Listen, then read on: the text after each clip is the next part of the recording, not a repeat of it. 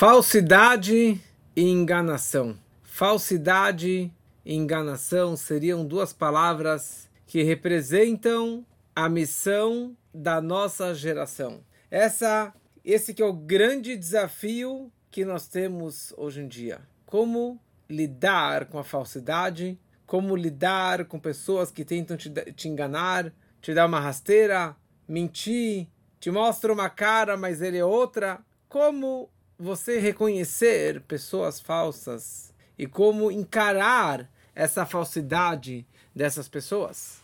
E nessa semana e semana passada, na Torá, nós estamos passando por duas histórias, por dois personagens que eram mentirosos, malandros, pilantras, mas o pior de tudo, que eram falsos. Eles eram falsos e faziam de tudo para enganar e enganavam muitos e muitas pessoas, até mesmo os seus próprios pais, a sua própria família e todos aqueles que estavam ao seu redor. Esses dois personagens são Esav e Lavan.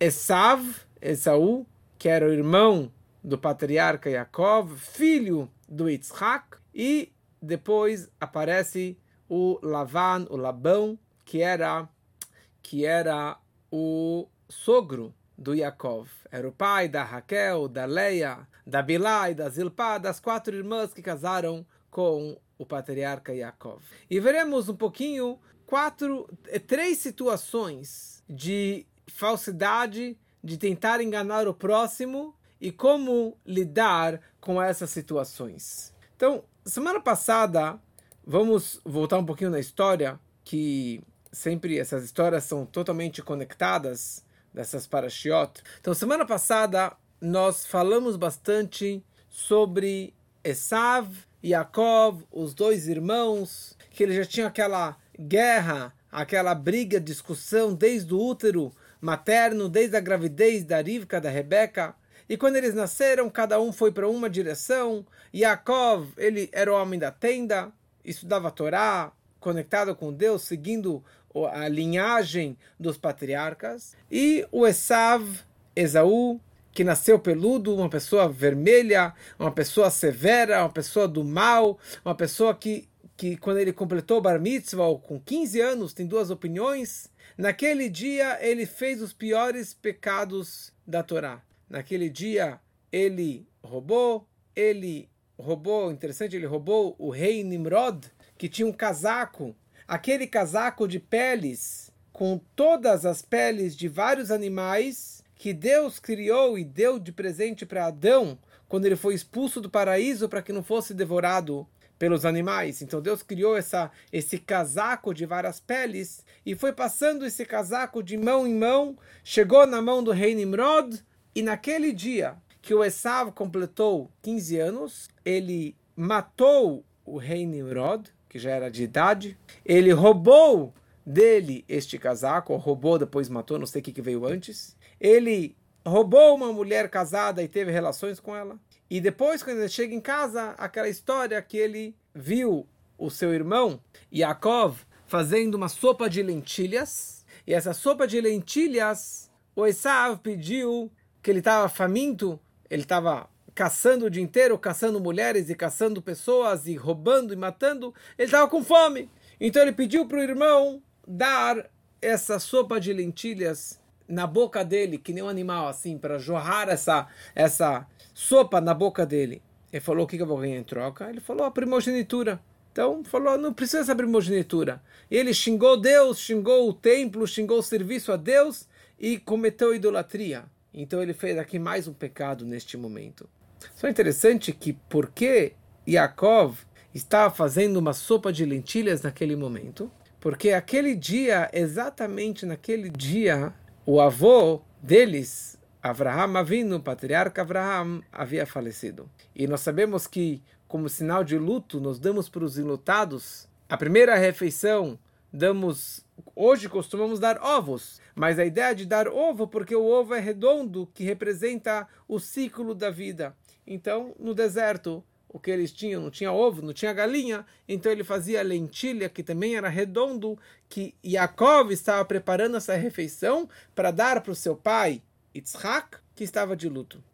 Mas a história continua, assim dá para contar muitas e muitas histórias. Essas histórias da Paraxá já temos dezenas de horas gravadas no, no aplicativo SoundCloud. Eu sei que não é muito conhecido, mas ali que eu tenho tudo arquivado, todas as minhas é, aulas desde o início e todas as histórias, os Medrashim da Paraxá, está tudo lá gravado no SoundCloud.com, é, no aplicativo SoundCloud, quer dizer, som da nuvem. É, são, é uma nuvenzinha laranja, ali tem tudo arquivado. Se alguém quiser escutar mais histórias, mais detalhes, pode entrar lá.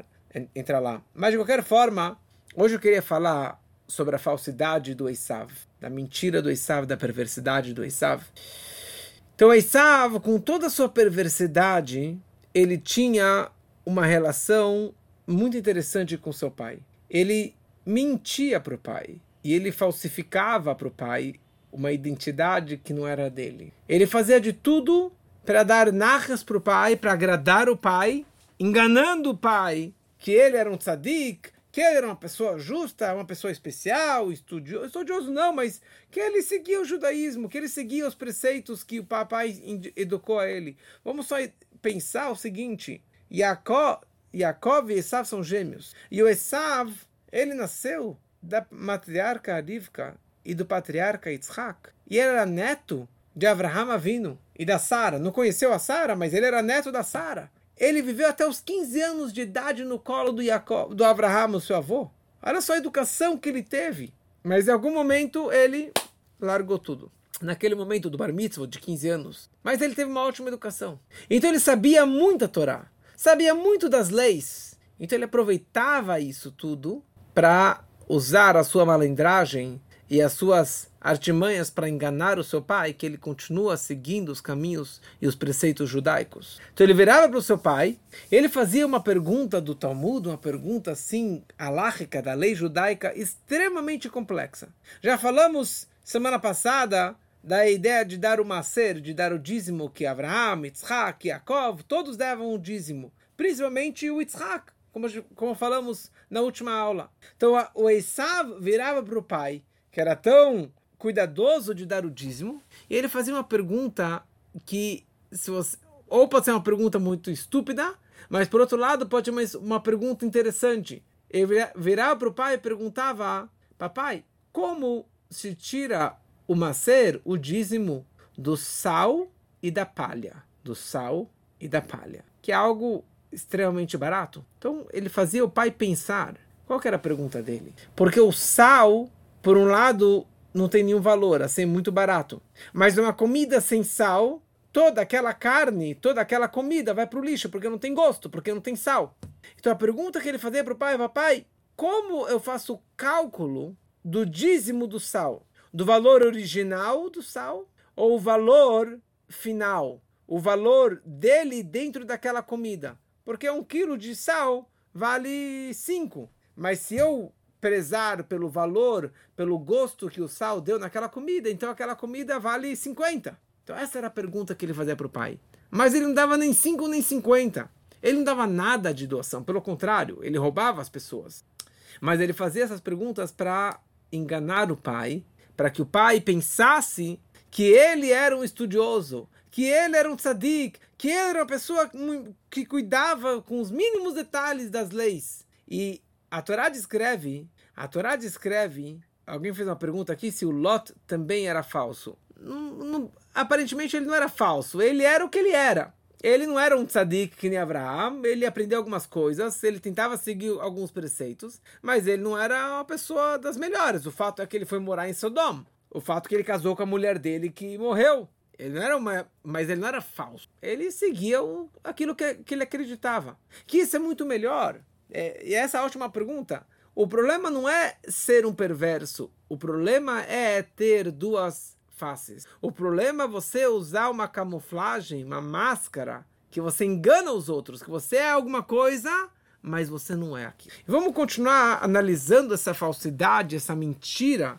e essa enganação que o Esav ele fazia, que ele manipulava o seu pai.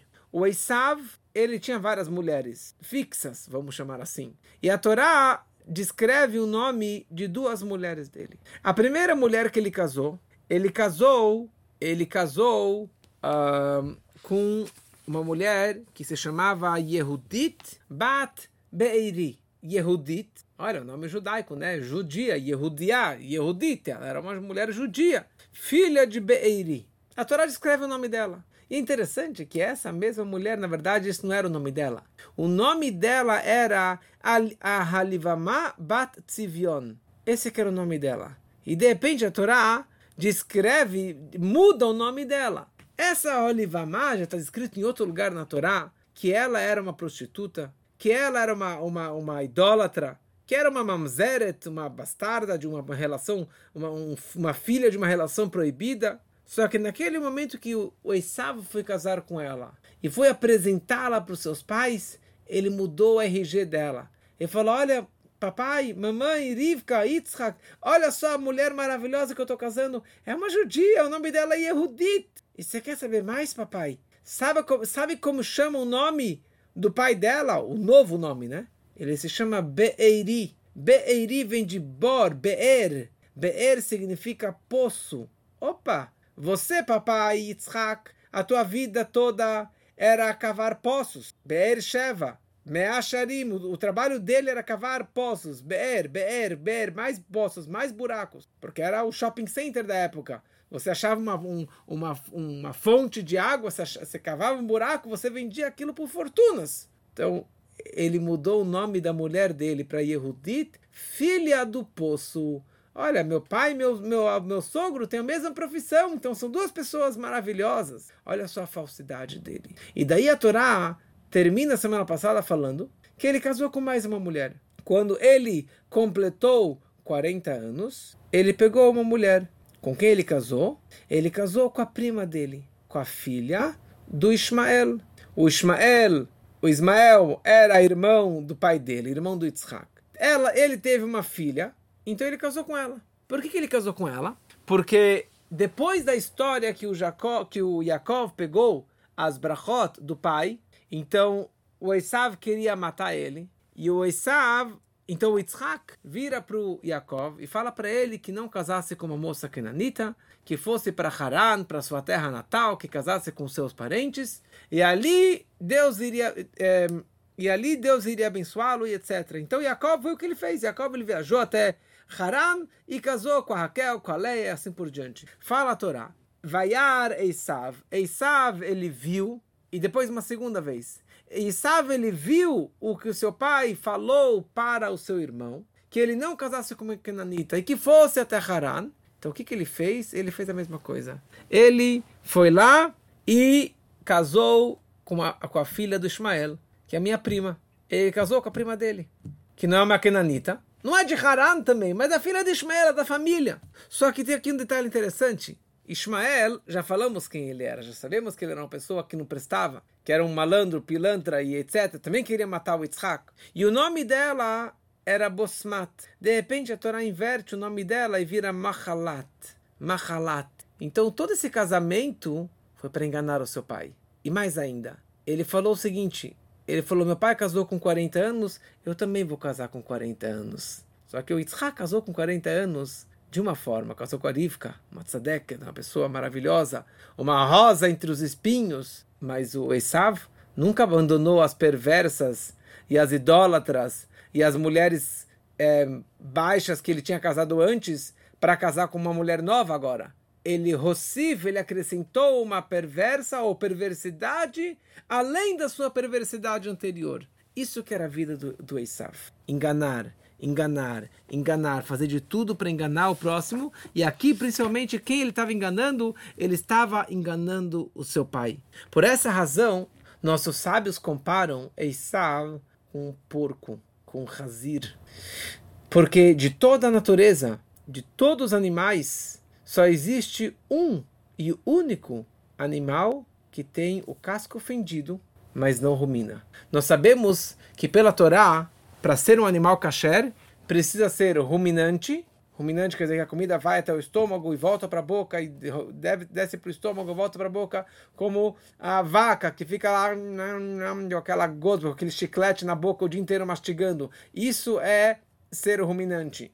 E fora isso, tem que ter o casco fendido, quer dizer que o casco duro como o do cavalo, o cavalo é fechado, mas tem que ter um casco com uma fenda, com uma abertura no meio, como de vaca, como de carneiro, etc., que tem um casco, a unha, certo? Fendida, aberta de cima até embaixo. É até interessante essa a expressão que a gente fala, que alguém que é pão duro, a gente fala que ele tem ele é mão de vaca, mas essa expressão está errada, porque a mão de vaca é aberta, ela tem uma abertura no meio. Então você fala que ele é mão de vaca, você está se contradizendo. Mas de qualquer forma, a mensagem é que o porco ele tem um casco ofendido, mas ele não rumina. E essa que é a pior pessoa. Esse que é o pior animal. Então o animal, o porco, ele estende as patas para frente, ele mostra para todo mundo, olha só, tá vendo? Eu sou kasher, eu tenho meu casco fendido.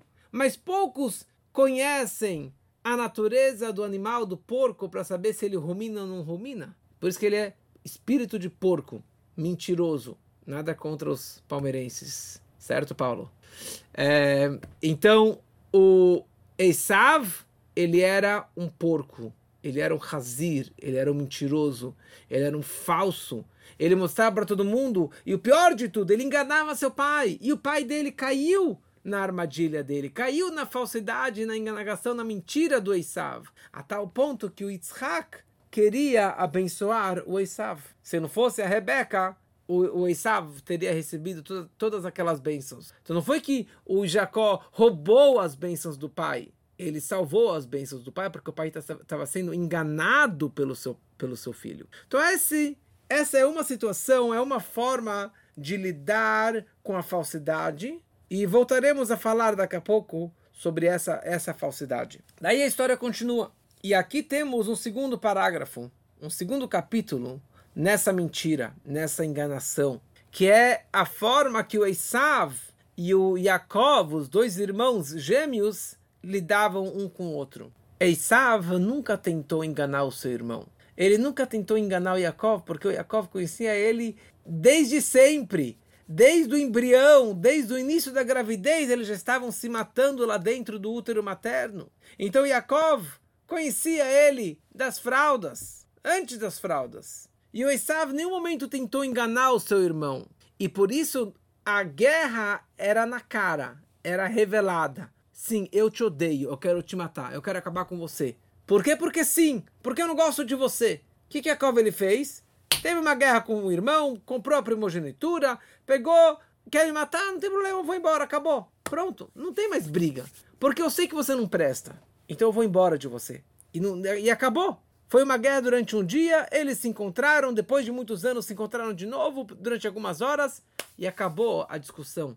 Não tem mais papo, porque em nenhum momento teve uma mentira, uma falsidade, uma enganação, porque aqui era na cara. Tava, as cartas estavam na mesa. Eu sei que você não presta, nós não, não temos papo, não temos conversa, eu vou embora e acabou. É uma guerra é, quente, é uma guerra, uma guerra revelada. Isso aqui é muito mais fácil, muito mais tranquilo do que uma pessoa falsa que tenta te enganar e te engana e te engana e te engana e você, você é enganado. E aqui tem uma terceira situação, que é a paraxá da nossa semana. Vayetze Yaakov mibeir shava. E a, a paraxá da semana é Vayetze, quando que Yaakov ele sai, ele sai de casa e ele vai em direção a Haran, na casa da, da sua família, da família da sua mãe, da família da Rebeca. E ali ele encontra a Raquel no poço, ele fica apaixonado por ela, dá um beijo nela, chora, porque ele já percebeu, já entendeu que ela não seria enterrada junto com ele na cidade de Hebron, como que na prática ela não foi enterrada junto com ele, e por outras razões também ele chorou, não vamos entrar nisso aqui agora, mas na prática, quem veio atrás, correndo? O Lavan. O Lavan, o pai dela. Ele vem correndo em direção, e ele dá um abraço no Yaakov, pensando que ele estaria cheio de joias, porque quando o servo de Abraham, Eliezer, veio anos atrás para pegar a Rivka, a Rebeca, para casar com o Yitzhak, ele veio com dez camelos, com joias, com colares, com presentes para toda a família, e a Rebeca saiu super sobrecarregada de joias, de presentes. Então, o Lavan pensou, bom, se o servo do, do Abraham, do avô dele, veio tão carregado, quanto mais o próprio noivo Com certeza ele está aqui com carroças e carroças de joias, de presentes para mim, para, imagina, para casar com a minha filha. Então ele foi lá, abraçou ele e viu que ele não tinha nada no seu corpo. Ele deu um abraço mais próximo, viu que não tinha mais nada. Beijou ele, talvez na boca, um diamante escondido, viu que não tinha nada. Falou o que aconteceu. Falou, sabe o que aconteceu? Então, quando eu saí de casa e meu irmão queria me matar, então ele enviou o filho dele, ele faz, ele faz, para que o Elifaz me matasse. Só que esse Elifaz, filho do Esav, ele havia estudado Torá e valores de ética e de moral com quem? Com o próprio tio Yaakov. Então ele obedeceu a ordem do pai de correr atrás, de correr atrás, de correr atrás do do do, do Yaakov para salvar ele. E daí, quando ele encontrou com ele, ele falou por um lado, meu pai falou para eu te matar, mas por outro lado, eu não posso te matar, porque você é meu tio, meu, meu professor.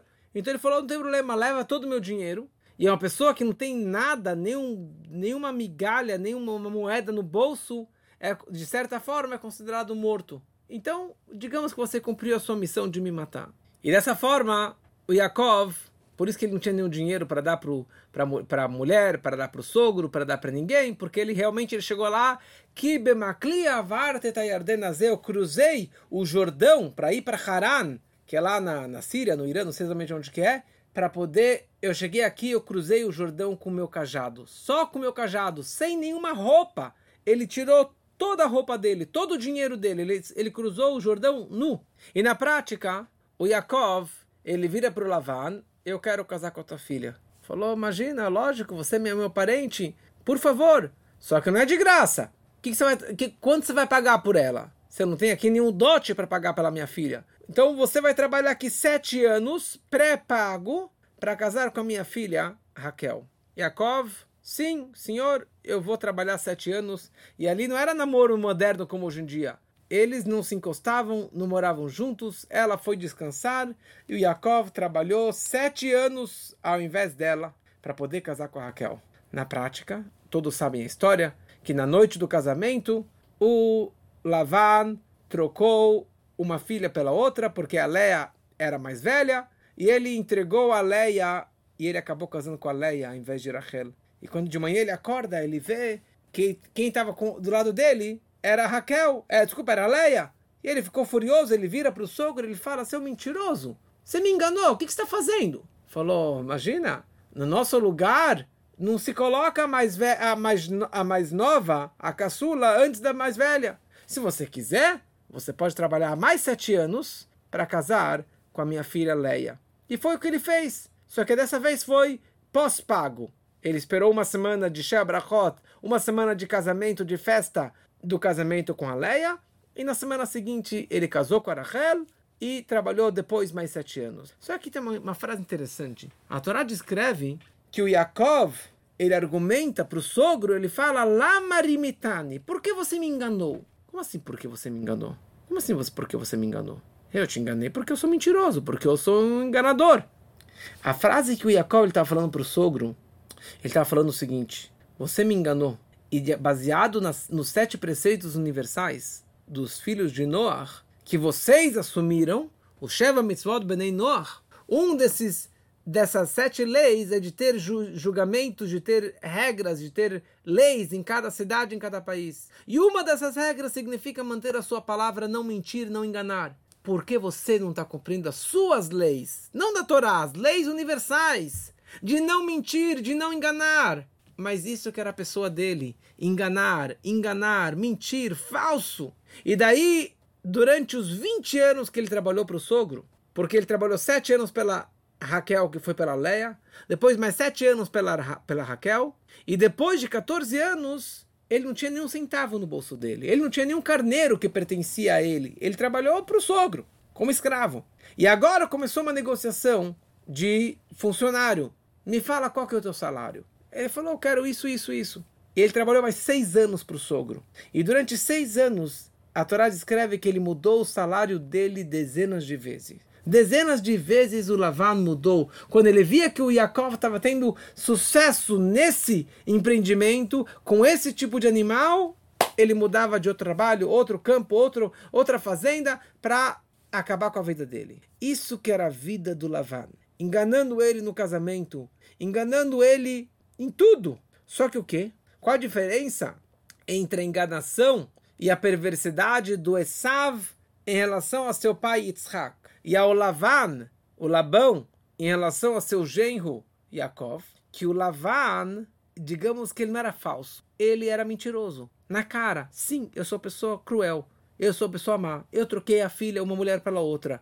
Eu troquei o salário várias vezes e pronto, assim que eu sou. O que, que você quer de mim? Assim que eu sou. E por isso, bastou 20 anos estando na casa do sogro para conseguir limpar e refinar essa perversidade do Lavan. Ele ficou lá 20 anos, ele refinou as faíscas divinas que estavam lá perdidas, ele conseguiu lidar com essa mentira do sogro e até logo ele foi embora. Quando ele terminou a missão dele, ele teve os 12 filhos, ele foi embora de Haran, ele foi embora da casa do sogro e voltou para Israel. Então aqui nós vemos três situações. Uma muito fácil, que é uma, uma mentira, uma maldade super revelada que é entre os dois irmãos, Yaakov e Esav, e por isso foi uma guerra na cara e rapidinho eles terminaram essa discussão. Uma segunda situação é a mentira do Lavan, que é, uma, é um mal expresso e revelado, e por isso que demorou 20 anos, mas ele conseguiu concluir essa missão.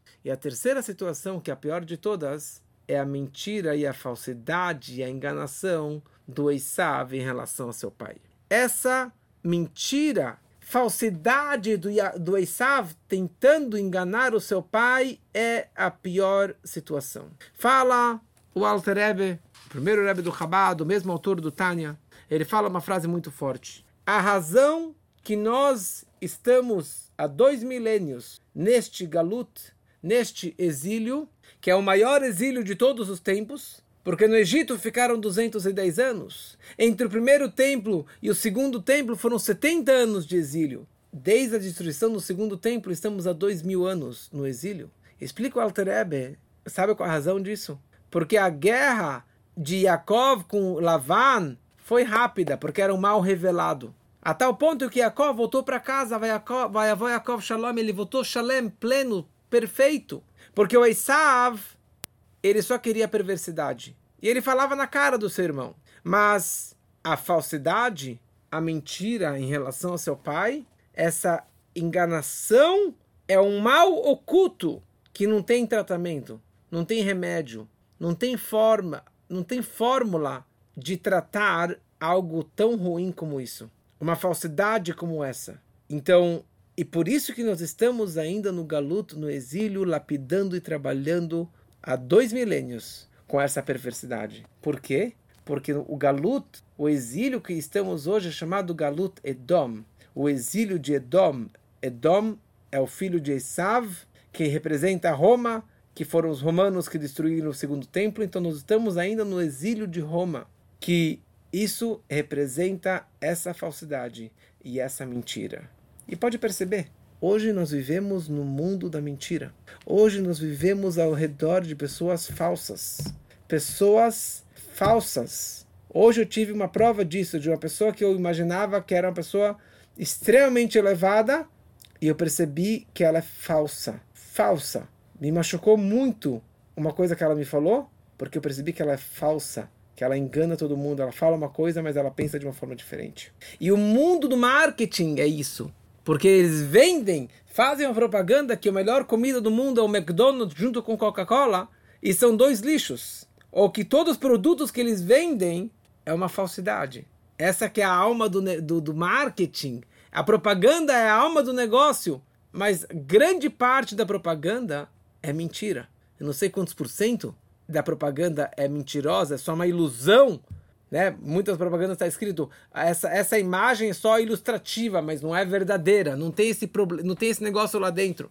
E aqui, na verdade, voltando para a situação atual que estamos agora vivendo, olha, eu tenho falado de Israel, eu vou continuar falando de Israel. Se você está assistindo minha aula e não gosta da forma que eu penso, então pode desligar e assistir outro canal, porque aqui não tem falsidade. Eu não sou uma pessoa falsa, eu não engano, aquilo que eu penso é aquilo que a Torá pensa, e é isso que eu passo nas minhas aulas. que tem algumas pessoas reclamando que eu falo algumas coisas, que sei lá o que mais, mas a verdade tem que ser falada. Nós vivemos um mundo da falsidade, da mentira. E, e é, é, é inexplicável como milhares ou milhões de pessoas acreditam na falsidade do Hamas, da enganação do Hamas, falando que eles são pessoas do bem, pessoas corretas e ocupação e sei lá o que mais. E você vê agora vídeos, imagens e mais imagens e mais túneis debaixo de hospitais. Armas e fusíveis e, explosivos e, e todos os tipos de armamentos que não sei nem falar os nomes dentro de escolas de crianças, dentro de um parque de diversões, dentro de um outro hospital, debaixo do hospital, debaixo de outro hospital, debaixo de um outro hospital, quilômetros e quilômetros debaixo de hospital e debaixo de escolas de crianças. E o mundo critica quem? Critica Israel. Por que isso? Porque estamos na geração da falsidade, da mentira, da enganação. E quem manda, quem é o, o do bem, é aquele que consegue enganar mais os outros. Isso não entra na minha cabeça. Mas esse discurso do Alter Ebe, que eu acabei de compartilhar com vocês, me acalmou. Porque essa que é a situação. Nós estamos no exílio de Edom, no exílio do Esav, no exílio da falsidade, da enganação, da mentira, da, da, da, da, da, da máscara, de você mostrar uma coisa que você não é. E o mundo cai nessa mentira. E o mundo acredita nisso. Tanto acreditam que vão, que vão criticar os que foram abusados, que foram, que foram mortos, que foram aterrorizados. Inverte tota, totalmente totalmente os valores básicos de, de, de, educação, de respeito pela criança, pela mulher, pelo, pelo idoso, pelo, pelo povo, de antissemitismo. Bom, não vou repetir tudo que já falei outras vezes, mas de qualquer forma, como acabar com essa falsidade, Gabi? Somente Mashiach que vai conseguir lidar com essa situação. Porque quando que Yaakov estava voltando para casa depois de 20 anos, na semana que vem a Torá descreve como que o Esav vem em direção a ele e ele de novo dá um abraço nele e queria, na verdade, ele queria morder o pescoço dele, matar o irmão dele. Porque ele veio com 300 homens, e aí na hora ele queria mostrar que ele queria, gostava dele, e deu mais um abraço, e no final ele acabou apanhando porque os dentes dele quebraram no pescoço duro do, do Yaakov. Mas de qualquer forma, ele falso, continua sendo falso, tentando enganar o irmão, apesar de tudo isso. Ele vira para o Yaakov, ele fala: Ai, meu brother, eu te amo tanto, eu vou junto com você. Eu vou acompanhar você até a casa do papai, até a casa de Yitzhak.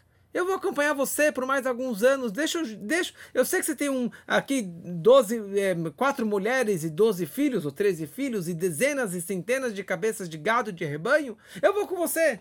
E o Yaakov, conhecendo muito bem o irmão dele, ele fala para ele em português, claro: vai indo que eu vou atrás. Vai, vai, como meu avô falava, vai ver se eu tô na esquina de guarda-chuva aberto. Vai, vai lá, vai lá.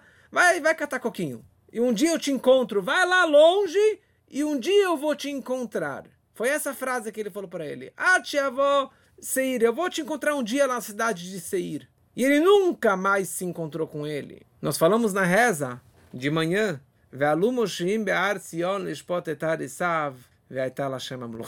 Vão voltar o povo os salvos, os redimidos vão voltar, Behar Tzion, para o monte de Tzion, para Jerusalém, Lishpot et Haresav, para reinar sobre o monte de Esav. Ou seja, quando Mashiach chegar, sim, Mashiach ele vai dominar o monte de Esav, esse monte de areia falso, esse balão enorme de falsidade, só Mashiach que vai conseguir controlar e furar esse balão furar essa falsidade toda do Esav, de todos os seus descendentes, de todos os nossos inimigos, de todos aqueles falsos, tudo isso vai tirar essa, essa camuflagem. Isso vai ser na vinda de Mashiach. E aí sim Deus será o rei de toda a terra, de todo o universo. Naquele dia, o nome de Deus será um, e o seu nome um, que seja realmente muito, muito em breve se Deus quiser.